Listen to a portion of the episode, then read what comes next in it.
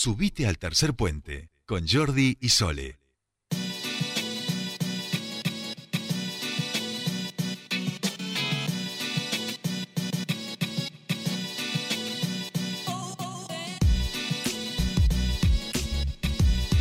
Ya estamos aquí, comenzamos nuestra segunda hora en este día lunes eh, de mucho movimiento 6 de septiembre y estamos en comunicación con el periodista, con el docente Roberto Samar. Queremos charlar con él a propósito de unas encuestas que han estado realizando desde la Universidad de Río Negro sobre los derechos de eh, las personas en situación de privadas de su libertad. Eh, un tema que siempre, siempre cuesta abordar, pero que efectivamente por suerte tenemos gente como Robert que se ocupa siempre de estos temas. Roberto Samar, muy buenas tardes, te saludan Sol y Jordi. Bienvenido a Tercer Puente.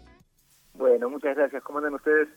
Muy bien, todo muy bien, Robert. Alegría de poder saludarte aquí al aire, que siempre, como digo yo, nos, nos, colabora con mucha producción de notas, pero viste la, la, mira desde afuera. Bueno, hoy le tocó dar un paso al micrófono, vamos a decir. Bueno, Robert, contanos un poquito este trabajo. Vamos a ponerlo claro, un poco en contexto para, para, para la gente. Son resultados de una encuesta que estuvieron realizando desde el programa de trabajo social, comunicación y derechos en contextos de encierro de la Universidad Nacional de Río Negro. Y eh, eh, cuál es, contémosle un poco a la audiencia como para ponerlos en, en, en, temática, cuál era el objetivo de, de, de, este trabajo y a partir de ahí, si querés, eh, conversamos sobre los resultados. ¿Te parece, Roberto? Sí, una, mira, un poco para contar el objetivo, eran varios los objetivos, ¿no? Porque por un lado es acercar la universidad a temáticas vinculadas a la cárcel, Ahora vamos a empezar justamente mañana unos talleres en la cárcel de mujeres en el marco del mismo proyecto, pero en una primera etapa del proyecto la idea era poder indagar sobre las miradas que circulan en la sociedad. Eh, y entonces en ese sentido, con un grupo de estudiantes que me gustaría nombrarlos, que es Magdalena Alvarado, Cristian Solorza, Aldana Moya, Luciano Figueroa y Rocinio Quiñones, hicimos una, una pequeña encuesta que estuvo circulando en Neuquén y Río Negro, que obtuvimos 339 resultados para saber cuáles eran las miradas que circulaban en torno a los derechos de las personas detenidas. Que siempre es bueno aclarar y subrayar ¿no? que todas las personas que están detenidas, el único derecho que perdieron es el derecho de circular libremente por algunos espacios. ¿no? Después las personas tienen derecho, según nuestra ley, la 24660, tienen derecho al trabajo, tienen derecho a la educación, a la salud, a vincularse socialmente con sus seres queridos, es decir, tienen todos esos derechos, aunque muchas veces, lamentablemente, en nuestro país esos derechos se vulneran, ¿no?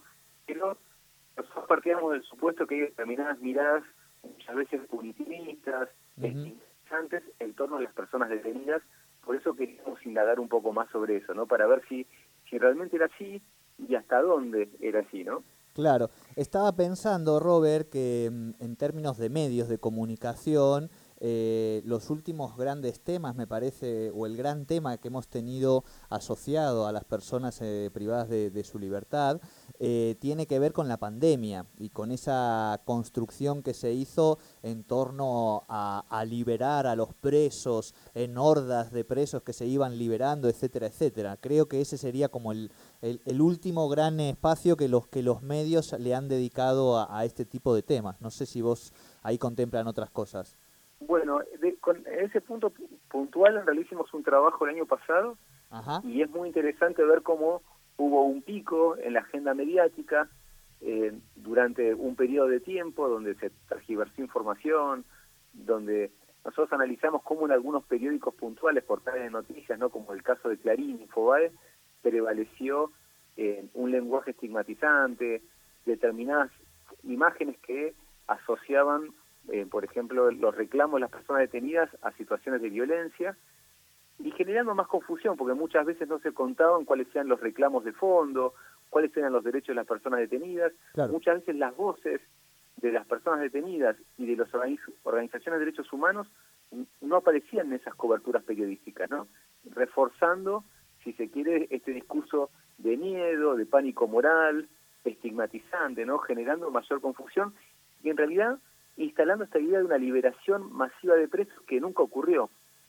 Nosotros vemos los datos del SNET, que es los que hacen las mediciones todos los años, incluso algunos informes de ese momento también me dan cuenta, la cantidad de personas que fueron liberadas porque estaban en riesgo, situación sanitaria, por el riesgo de salud, fueron casos muy puntuales y con una recomendación que tenía que ver con, con esto que estamos, que, es el fondo de la cuestión, ¿no? Digamos, la persona que está detenida, eh, en realidad, digamos, la mitad de las poblaciones detenidas son personas que son procesadas, técnicamente inocentes, y también pensar cómo el sistema penal muchas veces termina recayendo sobre los eslabones más vulnerables de la sociedad, ¿no? La mayoría de las personas que están presas tienen un nivel de, educación muy bajo, apenas terminaron el primario o tienen el secundario incompleto, estaban en situación de vulnerabilidad laboral, no tenían un trabajo estable, eran subocupados o desocupados. Es decir, el sistema que penal, si se quiere podemos pensarlo también en sintonía a las declaraciones de Vidal, ¿no? ese discurso que criminaliza, estigmatiza generalmente a los jóvenes en situación de pobreza, ¿no? Y sobre ellos va a recaer un aparato punitivo, mientras que otros sectores sociales que quizás generan delitos mucho más complejos, con consecuencias más graves, como puede ser la trata de personas, las grandes redes vinculadas al narcotráfico, el sistema penal muchas veces no le toca un pelo. Claro. Entonces, hay un discurso estigmatizante que se reproduce en los medios y que muchas veces termina reproduciendo también en políticas públicas, lamentablemente. Claro, y también en el, en la, como vos decías, en el ejercicio de, del poder judicial, ¿no? En relación a lo que decías de, de Vidal, eh, el fin de semana leía que aproximadamente son unas 60.000 causas que hay eh, por tenencia este, de drogas o por algún tipo de vinculado a, los consumos o a, los estupefacientes, de los cuales si uno hace el mapeo territorial en la capital federal, encuentra que el 80% de esos casos, digamos, judicializados están en la zona sur, en los barrios más vulnerables, en las villas, y son muy poquitos los casos eh, en los cuales además eh, el porcentaje más alto son de flagrancia, es decir, es la policía la que agarra a alguien este, consumiendo algún estupefaciente, y son poquísimos, eh, mínimos, 0,0 algo, los casos de que suceden en el barrio de Palermo, por ejemplo. Sí, esto podemos verlo en un montón de, otras situaciones, ¿no? Digo, pero tiene que ver con esta selectividad del sistema penal y las escasas herramientas eh, de, a nivel vínculos sociales, a nivel capital económico y capital educativo para poder defenderse de algunos sectores, ¿no? que son los que terminan siendo muchas veces, eh, nada, esto, la, carne de cañón que terminan llenándose las cárceles. Con lo cual, también si nos ponemos a pensar un poco, esta violencia institucional que muchas veces se reproduce en prácticas policiales o, se reproducen incluso en el interior de las cárceles, lo que termina reproduciendo, si se quiere, es más violencia, ¿no? Porque una, por ejemplo, algo que, vimos en la encuesta que es interesante, el 98% de las personas escuchó alguna vez frases como del tipo que se pudran en la cárcel, es decir, ese discurso violento y punitivista que circula. Y en realidad, si nos, si nos detenemos a pensar, ¿no? Una persona que tiene la posibilidad de estudiar, trabajar en la cárcel y se les garantiza su derecho de vincularse socialmente, de mantener vínculos con su familia, cuando recupere la libertad esa persona, probablemente va a ser una persona, no va a ser una persona necesariamente más violenta de lo que ingresó, ¿no? Si tiene derecho, por ejemplo, a trabajar con un psicólogo, a trabajar la violencia. Ahora, si una persona, como circula ese discurso en la sociedad, se pudre en la cárcel y está nada, se le vulnera el derecho al trabajo, a la educación, esa persona cuando recupere la libertad, ¿qué va a hacer? ¿Más violenta o menos violenta? Claramente la vulneración de derechos, la violencia, lo que hace muchas veces es reproducir, si se quiere, esa violencia que, que supuestamente en ese discurso de la criminología mediática intenta combatir. Lo que hace muchas veces es generar las condiciones de posibilidad de una sociedad más violenta, ¿no? Claro, claro. Bien, Robert, ¿algunos otros datos que te parezcan también vale la pena ir mencionando, ir mostrando y demás? Sí, quizás, bueno, lo que sí estuvo muy marcado en relación al derecho a la educación, eh, un 81% de la gente cree que las personas que están detenidas tienen que tener ese derecho, ¿no? Eh, y quizás eh, con el tema del derecho al trabajo, ahí las miradas eran distintas, ¿no?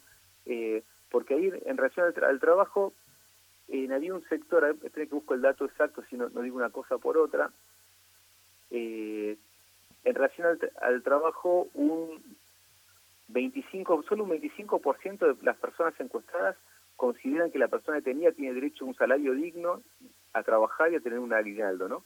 cuando estamos hablando de un derecho que establece justamente nuestra normativa vigente y que lamentablemente muy pocas personas pueden ejercerlo.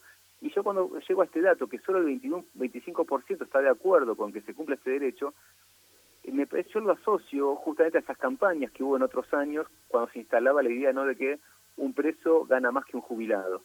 Es decir, porque en realidad primero que lamentablemente muy pocas de las personas detenidas pueden ejercer el derecho al trabajo, una parte de su ingreso va a un fondo de reserva o debería ir para cuando la persona recupere la libertad no salga desesperada del contexto de encierro y tenga un dinero acumulado como para poder alquilar una pieza, poder sustentarse los primeros días. Es decir, hay un sentido, ¿no? El hecho también de aprender un oficio y sin embargo, cómo hay miradas que están en contra de estos ejercicios de los derechos. Es decir, uno analiza un poco más allá, como decíamos antes, la vulneración de derechos, los que terminan justamente eh, generando condiciones para una sociedad más violenta.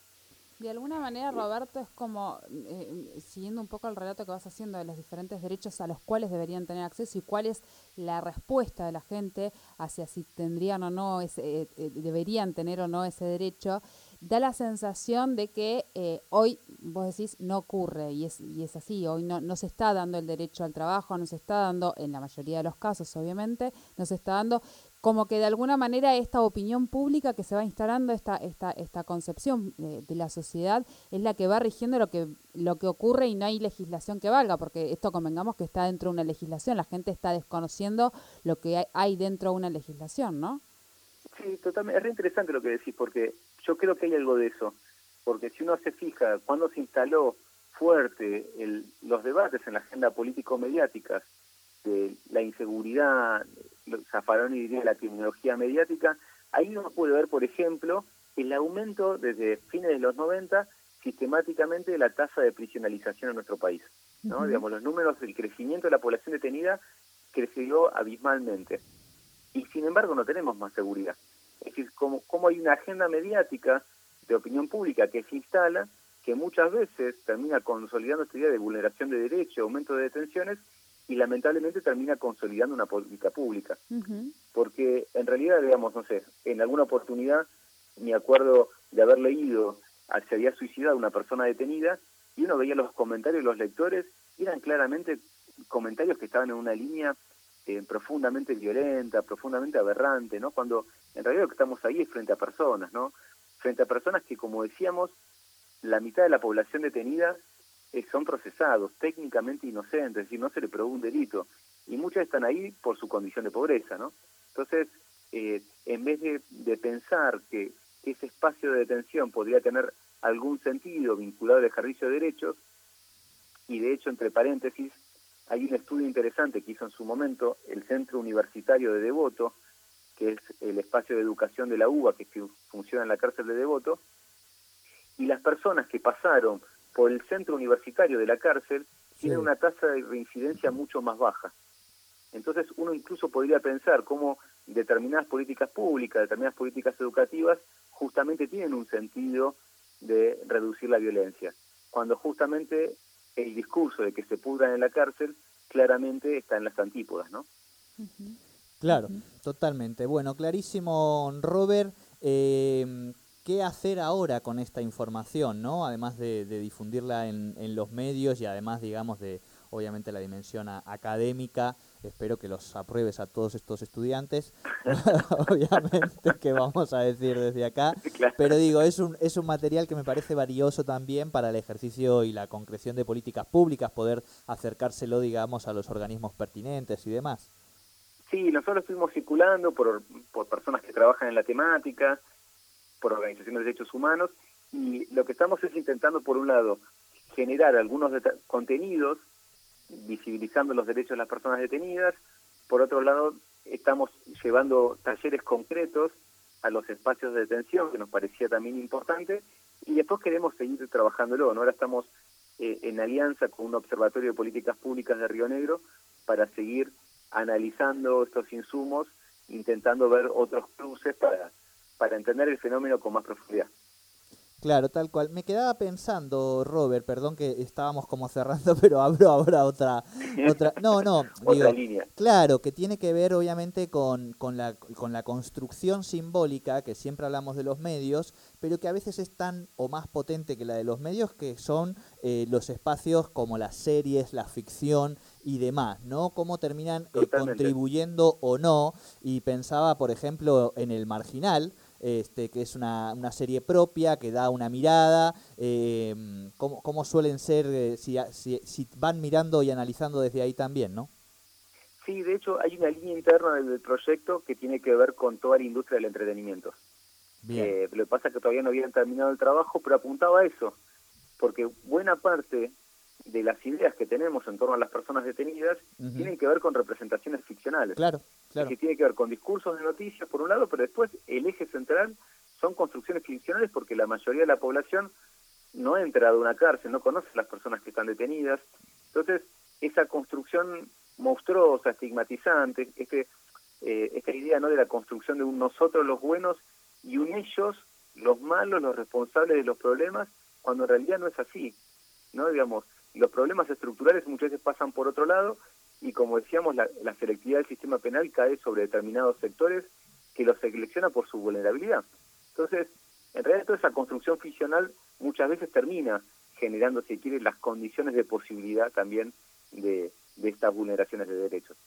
Tal cual, tal cual. ¿Qué, qué trabajo ahí tan enorme y apasionante que hay que, hacer, que seguramente ya están haciendo, ¿no? Pero digo, lo, piensa uno desde cuál es el impacto, porque la otra vez disgrego un poquito y vamos cerrando, pensaba en la figura de un Pablo Escobar, ¿no? Que, que en muchos casos la, la información nos ha venido dada por toda esta retaíla de series que se fueron produciendo y que por más que uno sepa que eso es ficción, no deja de anudar ese significante al significante de la realidad, ¿no? Claro, sí, hay una teoría que a mí me gusta para pensar ese fenómeno, que es la teoría del cultivo, ¿no? Que lo que dice es que los medios y la industria del entretenimiento va sedimentando nuestra forma de ver el mundo, ¿no? Cuando que uno lo podría pensar incluso desde la perspectiva de género, ¿no? Cuando permanentemente nos ponen a la mujer en el lugar de víctima, por ejemplo, ahí queda más claro, y, y, al, y al hombre en el lugar de que que la va a rescatar y la rescata, ¿no? ejerciendo la violencia, por ejemplo, ahí nos van enseñando los medios y esa industria de entretenimiento ficcional un montón de cosas, ¿no? Y lo mismo podemos pensar en términos de la cárcel, ¿no? Cuando se construye ese ellos monstruoso en esos relatos ficcionales. Tal cual, tal cual. Roberto Samar, muchísimas gracias por este ratito aquí en, Tercer Puente y por traernos siempre también estas informaciones que hay que ponerlas. Sabemos que a veces eh, siempre es incómodo en algunos casos, pero que nos encanta esa incomodidad ponerla en el tapete y que vos nos ayudes con eso. Muchas gracias. Bueno, un abrazo muy grande. Muchas gracias por el espacio. Muchísimas gracias. Bueno, Roberto Samar, con esta encuesta que se ha realizado desde la Universidad de Río Negro. Eh, importante, bueno, ha sacado varios datos, me parece que esto da para, no solo para que se quede, obviamente, en eh, una encuesta, sino que eh, se pueda poner en práctica. Exactamente, bueno, son esta encuesta sobre la percepción de los derechos de las personas privadas de la libertad. Los resultados realmente son interesantes. Hemos hablado solo de algunas de las cuestiones, me parece que está bueno como para que que la gente lo lea, pueda verlo. Eh, y, me, parece que hay que tomar cartas en el asunto en varias cosas, ¿no? De las que fuimos hablando con Roberto.